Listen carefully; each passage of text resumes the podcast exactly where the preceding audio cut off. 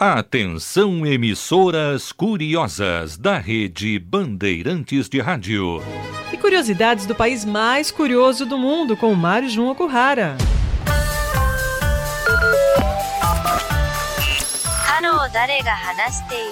Mais 81. O código de área do Japão.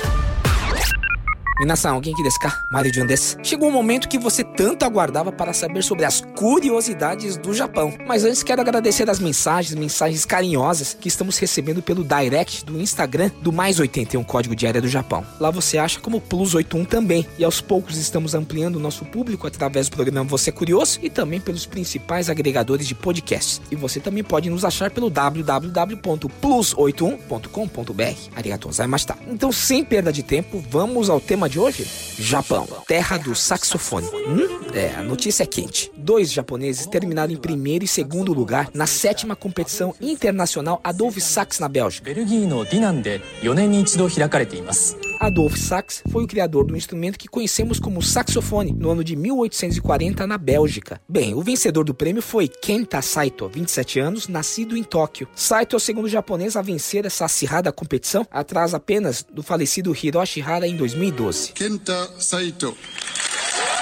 Visivelmente emocionado, Saito enfrentou mais de 100 candidatos de 19 países. Em segundo lugar ficou a jovem Ryozawa, de 30 anos, da província de Kanagawa, a primeira mulher a ficar em segundo lugar na competição. E em sexto lugar, atrás dos franceses, mais uma japonesa, a bela Miho Hakanada. Interpretando a dificílima e virtuosa peça Noema de Claude Ledoux, Saito consagrou-se campeão. O Japão valoriza muito a música, além dos tradicionais instrumentos que conhecemos como shamisen, koto, shakuhachi. O japonês venera diversos instrumentos e também a música clássica e o jazz. Então fica aqui uma dica para o feriado, o documentário Chasing Train, do sax tenor John Coltrane, com um episódio muito bonito no Japão. Está na Netflix. Um abraço a todos, gokigen yo, sayonara.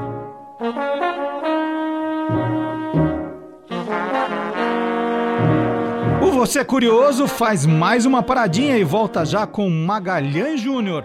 Mas nós vamos para o intervalo.